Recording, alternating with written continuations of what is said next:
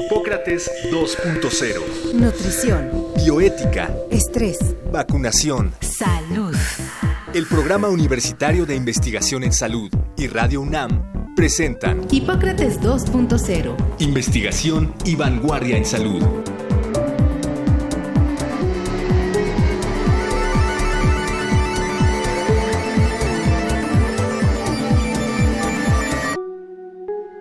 Se estima que cada año en México nacen 700 niños y niñas con síndrome de Down. El síndrome de Down es una condición genética donde hay tres copias del cromosoma número 21, en lugar de las dos que deben existir en condiciones normales. Este cambio genético provoca alteraciones cognitivas y físicas que generan consecuencias muy variadas, como algunas alteraciones cardiovasculares, hormonales y musculares. Para quien tiene esta condición, la atención médica adecuada y la asistencia educativa correcta les permiten desarrollar sus características individuales para llevar una vida productiva y con pleno desarrollo en el entorno social. Hoy, en Hipócrates 2.0, platicaremos con la doctora Olivia Balcázar Muñoz, médica pediatra, adscrita a los servicios médicos de la Fundación John Langdon Down, ubicada al sur de la Ciudad de México, institución dedicada especialmente a la atención educativa y desarrollo con personas con síndrome de Down.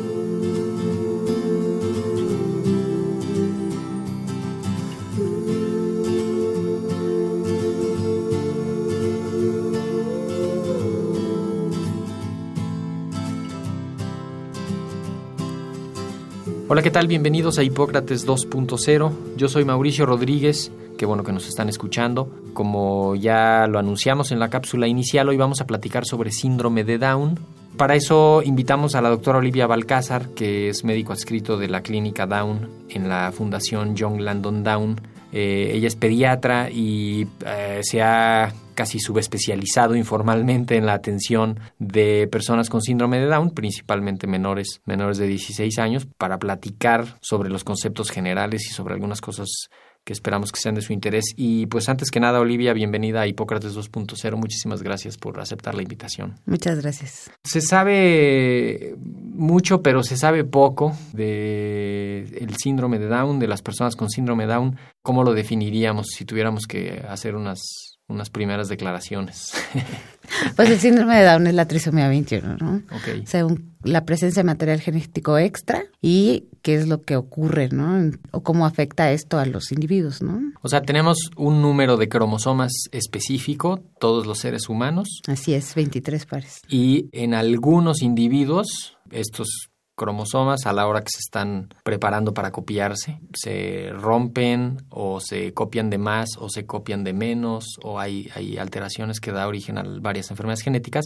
Y en este caso, en particular, el cromosoma número 21, que bien se sabe cuál es desde hace muchos años, tiene una parte extra. ¿Qué le pasa a una persona que tiene eso? O sea, la trisomía 21 sí el material genético extra, ¿no? Que se expresa de esta manera, es puede afectar cualquier órgano o cualquier prácticamente cualquier órgano, cualquier sistema, ¿no? De los individuos. Okay. ¿no? Entonces, las, hay alteraciones visuales, auditivas, cardíacas, endocrinológicas, digestivas, dermatológicas, o sea.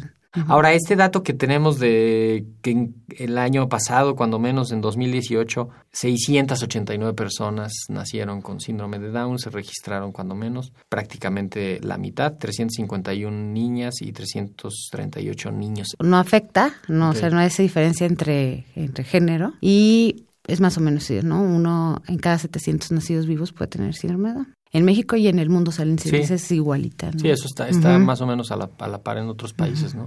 Exactamente, Quiere decir que es algo propiamente de la especie humana. exactamente, sí. Algunos animales tienen al- algún problema Los parecido. felinos, ¿no? ¿Sí? ¿Hay algún grupo más afectado? ¿Étnico? Ninguno. ¿Alguna región? ¿Algún estrato social? Nada. Todos. Nada, todos se igual. presenta todos por igual. O sea, hay países que tienen uno, o sea, que tienen menos casos o, o cero casos, ¿no?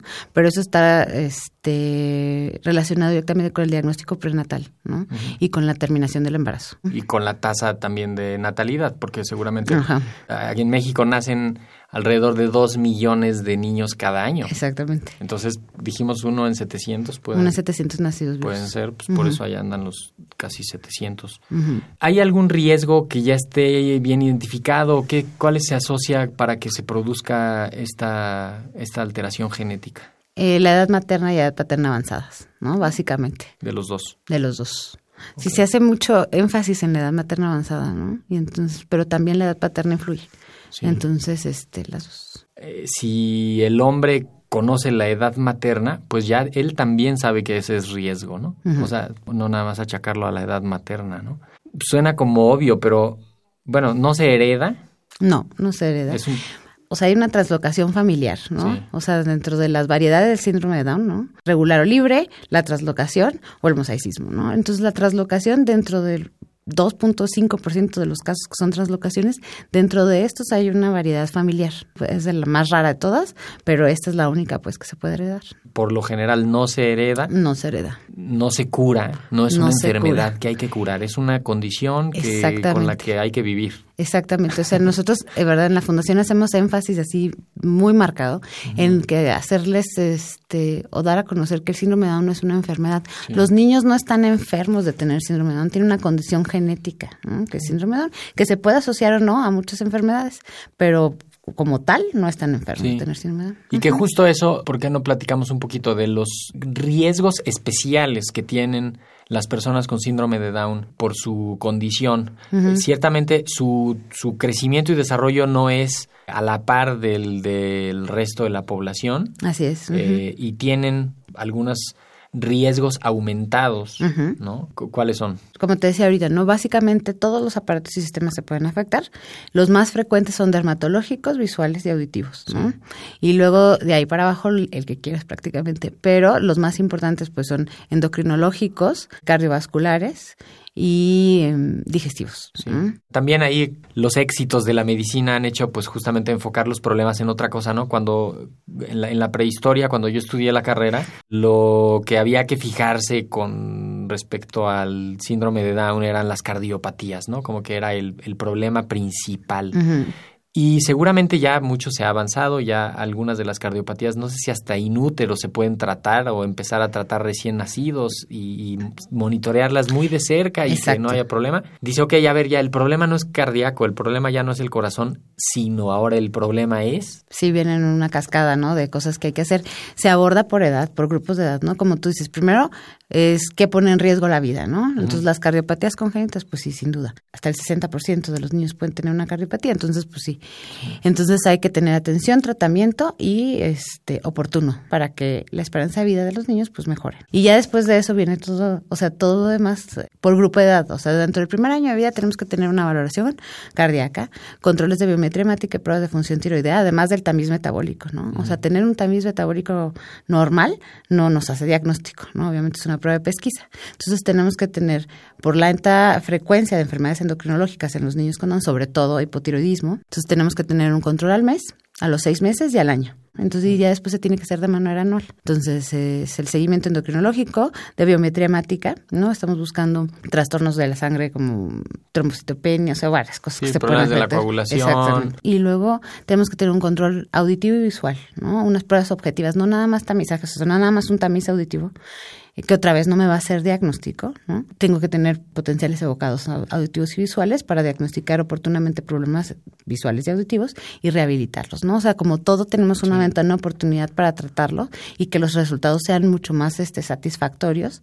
Y esto, todo este abordaje y todos estos diagnósticos y tratamientos, lo que tratamos es que tengan una repercusión sobre la calidad de vida de los niños, ¿no? Claro, Entonces, que, que la va a tener directamente, o sea, un niño o una niña que puede oír o no oír y que puede haber esa intervención, puede ser que adquiera lenguaje o que no adquiera lenguaje, simplemente, o que aprenda a hablar o no aprenda a hablar, ¿no? O sea, son cosas muy sutiles. Lo que dices de lo endocrinológico, pienso en el hipotiroidismo. La tiroides es una glándula que regula La más metiche de todo, todas. todo, regula la temperatura, la velocidad con la que se mueven las tripas, con que se procesa el- la- la- toda la comida. O sea, si tienes hipotiroidismo, pues lo más probable es que tienes mucho mayor riesgo de, de desarrollar obesidad, vas a tener mayor riesgo de desarrollar diabetes, vas a tener mayor. Y entonces vele acumulando. Y luego, por ejemplo, te digo, haces el tamiz metabólico buscando hipotiroidismo congénito. No esa es la razón por se hace por ley. Después hago mis controles de tiroides porque muchas es muy fácil obviar síntomas de, este, síntomas de hipotiroidismo en un bebé. Entonces dices, no, bueno, de todas maneras, mi bebé tiene síndrome de Down, entonces está hipotónico y entonces... Por el síndrome de Down. Por el síndrome de Down y entonces nunca, y entonces de repente resulta que a alguien se le ocurrió tomar sus controles de tiroides y tenía hipotiroidismo, ¿no? Entonces todo ese déficit o sea, todo ese daño neurológico por el hipotiroidismo es irreversible, ¿no? Oye, habías dicho que, bueno, hay varios, varios tipos, ¿no? Uno completo y uno incompleto y algo así. Hay un síndrome de Down clásico que se puede reconocer mm. físicamente a las personas que lo tienen, incluso desde bebé se podría hay variantes que sean como atenuantes, que, pero que sigan dentro del espectro del síndrome de Down. Vamos, el diagnóstico no es nada más clínico de ver al paciente, ¿no? Exactamente, el diagnóstico pues, no, no o sea, tiene que ser genético. Exacto, tienes que tener la prueba diagnóstica es el cariotipo. Todos los pacientes con sospecha clínica de síndrome de Down tienen que tener un cariotipo. La necedad, pues, de, de, de pedírselos o hacerle, porque muchas veces los papás me dicen, no, es que, pues sí, cuando nació el doctor me dijo que tenía síndrome de Down y ya lo mandaron al genetista, ya le hicieron su cariotipo, ¿verdad?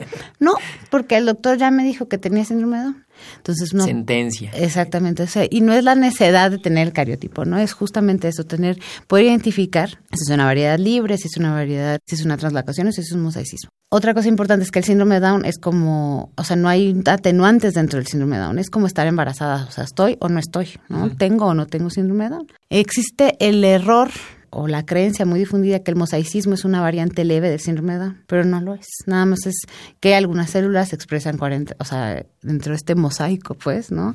Algunas expresan 47 y otras 46 cromosomas y nada más, pero el síndrome de Down es el mismo. Y para mí la importancia de tener el cariotipo, ¿no? Además de confirmar el diagnóstico, es la traslocación, ¿no? O sea, identificar traslocaciones por el riesgo incrementado de leucemias y en el caso de una traslocación este, familiar, dar consejo genético a las familias me imagino que hay paneles de análisis genético ya más, digo, el cariotipo es el de Mendel, ¿no?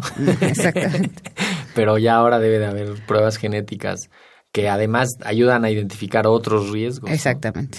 Suena muy complicado atender a una persona con síndrome de Down. ¿Con quién se atiende una persona desde el punto de vista médico y más allá de la parte integral de la parte del lenguaje, de la parte de social? Médicamente, ¿quién, quién se hace cargo? Institucionalmente, se hace el genetista es casi siempre el que lleva como el mando, ¿no? O sea, el genetista los ve una vez al año, por decir de alguna manera, y entonces y él hace todas las referencias médicas. O sea, él lo pasa al cardio, a, o sea, todas las subespecialidades que lo tienen que ver.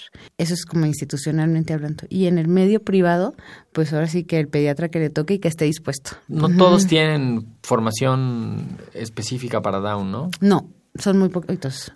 incluso en la formación de los pediatras seguramente sí lo ven en sus planes de estudio y eso, pero todavía habría como un curso extra para... Exactamente, el INP lo tiene. El Instituto Nacional de Pediatría. Ustedes son una fundación sin fines de lucro, una IAP, ¿no? Son, tienen una clínica de atención a personas de la fundación, me imagino que están afiliadas a la fundación. Exactamente, tenemos nada más alumnos, o sea, podemos atender fora, o sea, externos que tienen una cuota, o sea, se les cobra una cuota de recuperación, simbólica, pero en general atendemos nada más a alumnos de la fundación. Y ahí hay todo este componente médico propiamente de ir haciendo la, el acompañamiento médico. Ajá, se les da, por grupo de edad se les da un seguimiento periódico. O sea, menores de un año se ve cada dos meses, mayores de un año se ven cada cuatro, ¿no? Y luego ya mayores de dos años se ven de manera, mayores de dos años semestral y luego ya mayores este, de cuatro años anual. Y si tienen alguna otra enfermedad, pues se les da seguimiento a esa enfermedad, ¿no? Exactamente. Que ya nos decías hipotiroidismo, obesidad. Obesidad, problemas dermatológicos, visuales.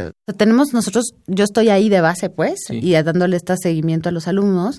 Programan citas, iban los papás, me llevan los niños, me llevan estudios, eh, les hago hojas de referencia, los asesoro, ¿no? Les digo, hay que irse por acá, irse por allá. Además, tenemos una red de médicos que trabaja con nosotros, que son subespecialistas y que están sensibilizados con nuestro trabajo y nos dan, nos apoyan, ¿no? Y luego está el departamento o sea, la asesoría nutricional que llevan nuestros niños y además tienen un apoyo este, psiquiátrico y psicológico. Eso te iba a preguntar, el, el componente psicológico que muchas veces depende del lenguaje, ¿cómo se aborda? ¿En las personas con síndrome de Down necesitan algún cuidado especial, alguna atención especial? ¿Tienen más riesgo de algún problema psiquiátrico. Ajá, depresión, ansiedad, o sea, niños pequeños trastornos de conducta, ¿no? Déficit de atención, hiperactividad, todo este tipo de cosas.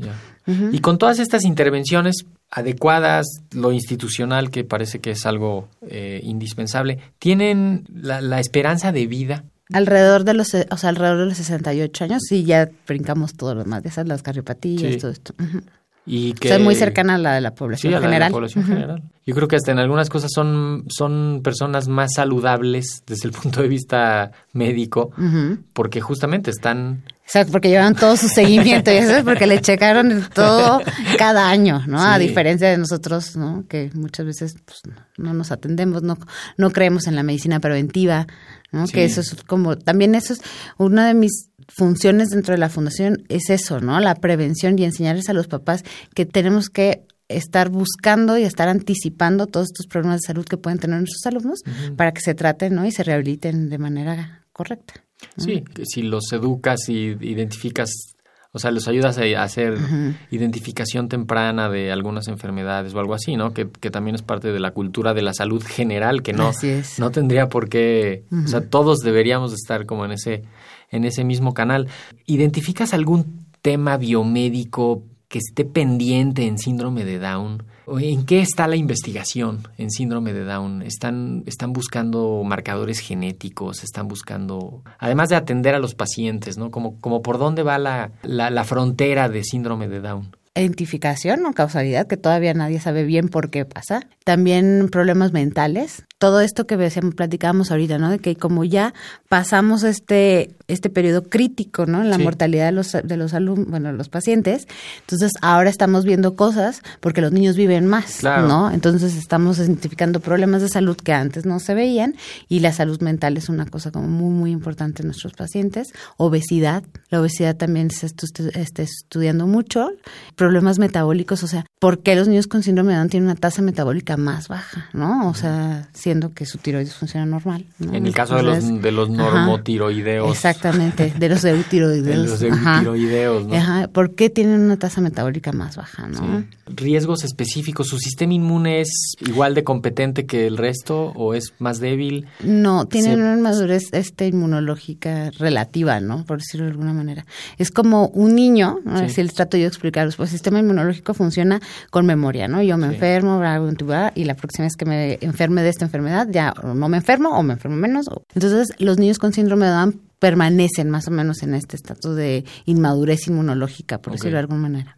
Y las, pero igual las vacunas. Las vacunas son las mismas, bueno. Se les, se les ponen las mismas. El mismo esquema de, vacunación, pero se les hace énfasis en la importancia de las vacunas adicionales, hepatitis A, varicela y la cuarta dosis de neumococo. Bueno, influenza cada año. Influenza cada año, hacemos campaña de influenza todos los años. Qué padre. E incluso a los adultos, me imagino que también neumo un poquito antes, ¿no? Exactamente. O sea, la vacuna de neumo se les pone un poquito antes. Si tienen riesgo de herpes, pues me imagino que ahora van a estar buscando que alguien les regale la vacuna de herpes. Exacto, que sigue, que alguien nos la regale. Influenza, ¿no? Ajá. Sí, pero sí hacemos mucho énfasis en la vacunación. Yo soy una apasionada de las vacunas. Sí. Oye, platícanos un poquito de la fundación. La fundación John Landon Down, pues tiene todos los años 47. del mundo. Sí, tiene muchísimos años. Digo, ya nos lo has ido revelando, pero eh, reciben y dan acompañamiento a las personas con síndrome Down desde... Desde los 45 días de vida. Hasta 55 años que tiene Rubén, ¿no? El, más, más grande. La fundación existe, ¿no? Hace 47 años con el objetivo de dar una oportunidad académica a los alumnos, a los pacientes con síndrome de Down. Tenemos un programa de intervención temprana desde los 45 días de vida y trabajamos por habilidades adquiridas, no por edad. ¿no? Entonces, cuando estos niños empiezan a caminar y pueden subir y bajar escaleras, pasan a maternal, de maternal a este preescolar y luego los ocho años de primaria especial, que llevan un programa académico como, pues, como cualquier escuela, ¿no? Lectoescritura, cálculo matemáticas. Y que ya en tantos años ya ha servido para construir una red, una red de profesionistas, una red de empleadores, eh, una red de familias. Tienen un taller de arte importantísimo, padrísimo, que tiene exposiciones y, y venta de arte y tal. Tenemos nuestros programas de integración, ¿no? Laboral y social, que es este los talleres de gastronomía, las cafeterías Exacto. y eh, la Escuela Mexicana de Arte Down. Se terminan estos años de estos ocho años de primaria especial y según las habilidades y la sensibilidad de los alumnos, porque bueno es como cualquiera, ¿no? O sea, yo puedo tener habilidades artísticas y entonces pues puedo tomar clases de pintura y hacer unos cuadros muy bonitos, o puedo no tener ninguna habilidad artística y por más que me enseñen pues no voy a aprender, ¿no? O no voy a poder destacar.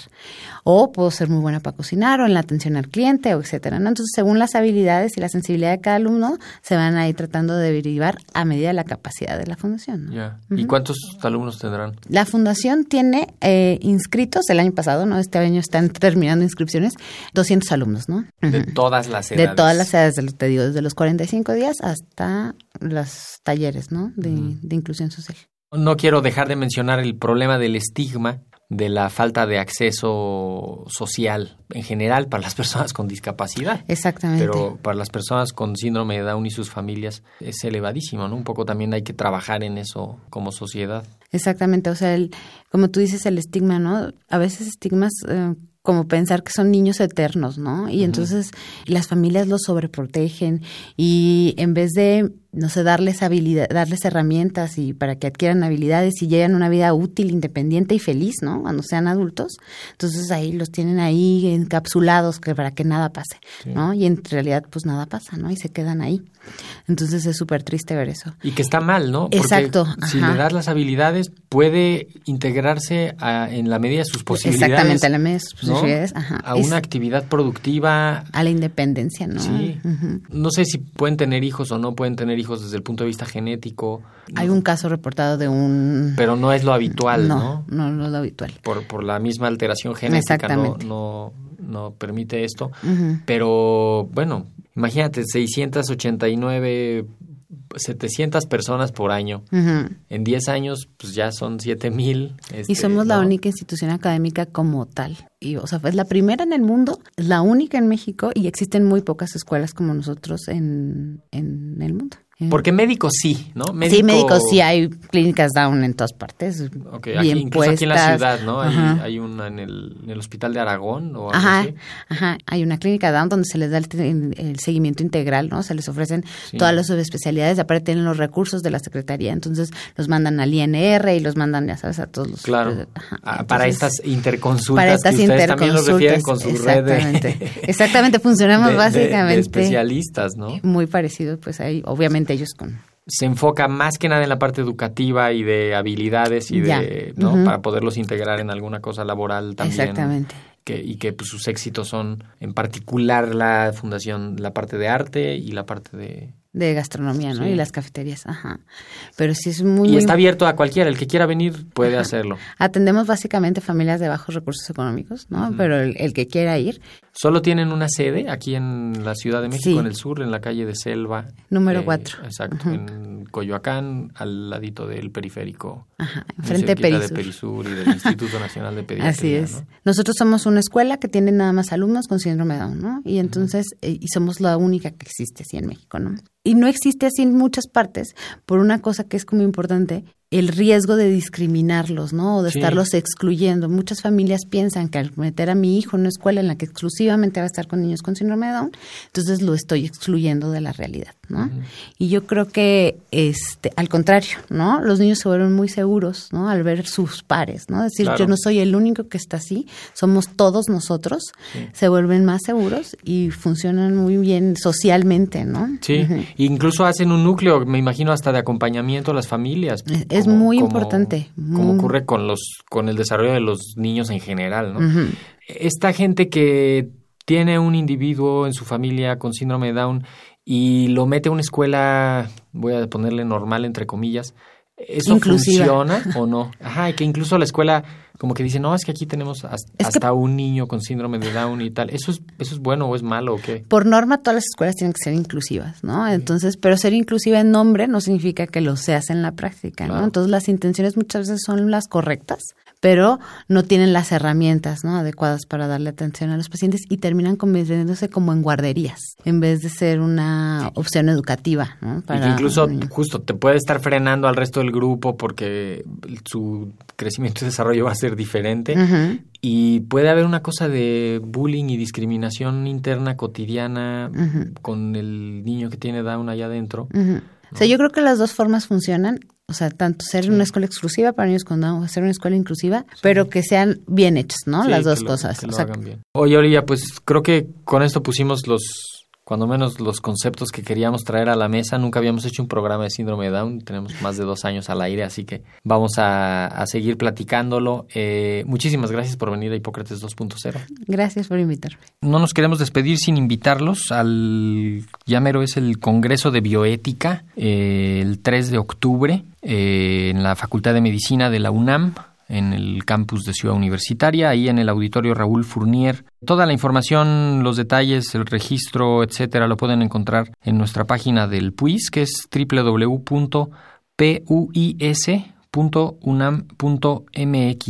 Esperamos verlos por allá. Y la semana que viene vamos a estar platicando sobre impuestos para la salud. Seguramente saben ustedes que los cigarros son caros, que el alcohol es caro y que las bebidas azucaradas son caras. Eso es porque tienen un impuesto que se puso porque en algún momento se demostró que no eran buenos para la salud, así que ahora está recabando el Estado más dinero con eso que consumimos. Los esperamos por acá la próxima semana. Muchísimas gracias por su atención. Yo soy Mauricio Rodríguez y quédense en sintonía de Radio UNAM. Agradecemos al doctor Samuel Ponce de León, coordinador del Programa Universitario de Investigación en Salud y coordinador académico de esta serie. El Programa Universitario de Investigación en Salud y Radio UNAM agradecen tu escucha. Te esperamos la siguiente semana para platicar sobre lo último en materia de salud e investigación en Hipócrates 2.0. Investigación y vanguardia en salud. Se despiden de ti en la producción Patti Gamboa, Héctor Castañeda y Alejandra Gómez. Hipócrates 2.0. Radio UNAM. Experiencia sonora.